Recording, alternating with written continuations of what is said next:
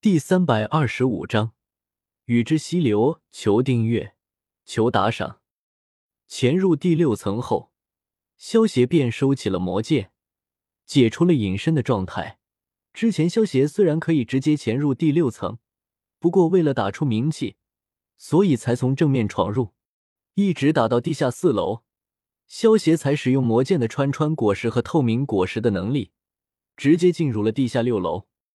萧协随手解决掉地下六楼的狱卒们后，来到一间监狱前，看着监狱里面头戴英佩尔监狱人员的帽子，外加飞行员帽，身穿白色披风的家伙，淡淡道：“你就与之溪流吧。”你这个家伙是？与之溪流看着出现在牢房外，身上燃烧着火焰的骷髅，微微一愣，有些疑惑的问道：“看来是了。”萧协意念一动，脚下的影子突然伸长，然后拿着一把剪刀，在与之溪流震惊的目光中，将他的影子给剪了下来。这是月光茉莉亚莹莹果实的能力，你怎么会用？而且，与之溪流看了眼牢门，第六层的牢房都是用海楼石制造的。萧协刚才控制的影子，明明碰到了牢门，可是却没有受到影响。萧协直接将与之溪流的影子塞到了自己的身体中，然后闭目开始好好体会了起来。这种感觉和萧协每次接受传承信息的时候有些类似。三分钟后，萧协睁开了双眼，取出魔剑，一剑挥出，瞬间将面前的海楼石牢门给砍碎了。很奇特的感觉。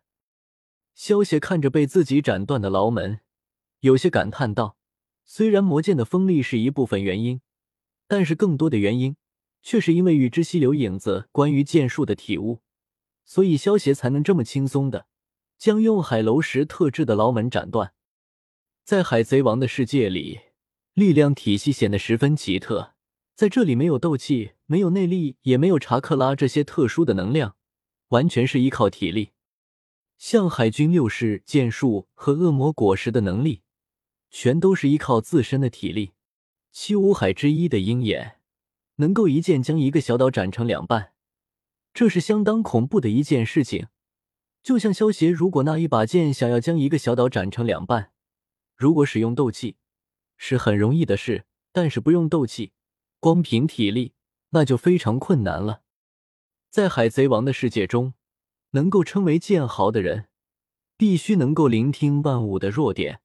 达到斩钢的境界，这种说法就和武侠世界之中的剑意非常相像，只可意会不可言传。先不说剑法是否精妙，但是对于剑意的领悟，这个世界的剑豪的确有着非比寻常之处。理解通过与之溪流影子带来的领悟，萧协现在也已经掌握了斩钢的境界。剑术虽然还比与之溪流差那么一点。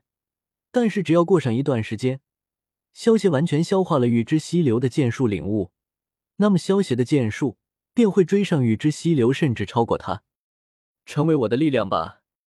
萧协的身形突然消失，下一刻便已经出现在了与之溪流的身后。好快的剑！与之溪流的眉心凭空出现了一道血痕，双眼瞪大，面带笑意。能够死在用剑高手的剑下，是剑客最光荣的死法。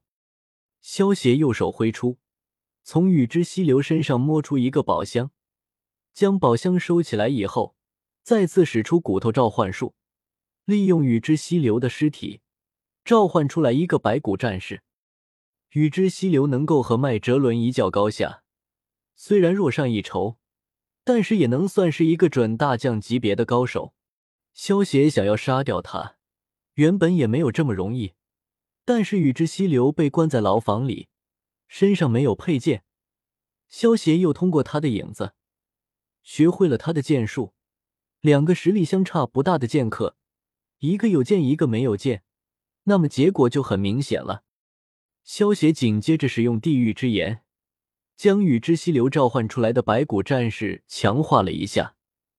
在地狱之炎的改造下，白骨战士被改造成了一个双刀白骨战士，萧协直接将白骨战士的双臂改造成了两把古刀。毕竟白骨战士继承了与之溪流的剑术，所以将双臂改造成刀，能够最大程度的发挥他的实力。双刀白骨战士的实力相当于准大将级别的大剑豪。萧协一挥手，将双刀白骨战士化作的白骨珠给收了起来，然后继续向着监狱深处走去了。萧协一路上也见到了不少穷凶极恶的罪犯。但是萧协都没有出手。萧协这一次主要的目的便是得到与之溪流的剑术，还有默默果实。很快，萧协便来到了一间监狱前，看着里面被冰封着的家伙，萧协嘴角忍不住扬了起来。这个被冰封了几十年的家伙叫做邦迪瓦尔德，是默默果实的服用者。默默果实的能力很简单，但是却很强大。默默果实的能力。能让接触到的物体的大小以及速度增大，提升上百倍。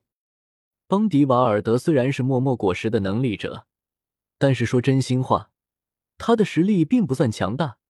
就算有了默默果实的能力，他的实力也就相当于一个准大将级别。不过这也和他的遭遇有关，毕竟他的果实能力太过危险，所以世界政府利用间谍从背后暗算了他。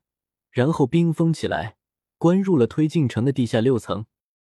邦迪瓦尔德还没有完全成长起来，就被海军抓捕了，所以他的实力并不是多强。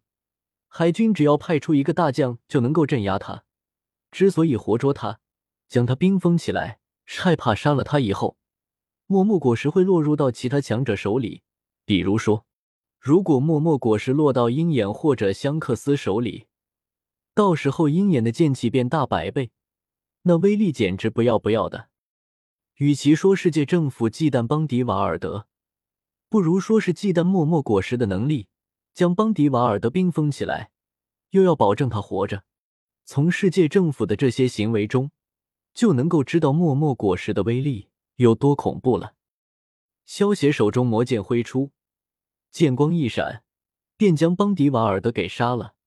邦迪瓦尔德现在被冰封着，连意识都没有。面对萧协的必杀一剑，自然没有丝毫的抵抗力。萧协看着邦迪瓦尔德的尸体，有些激动的使出了神炼之手，然后摸出一个宝箱，小心翼翼的收了起来。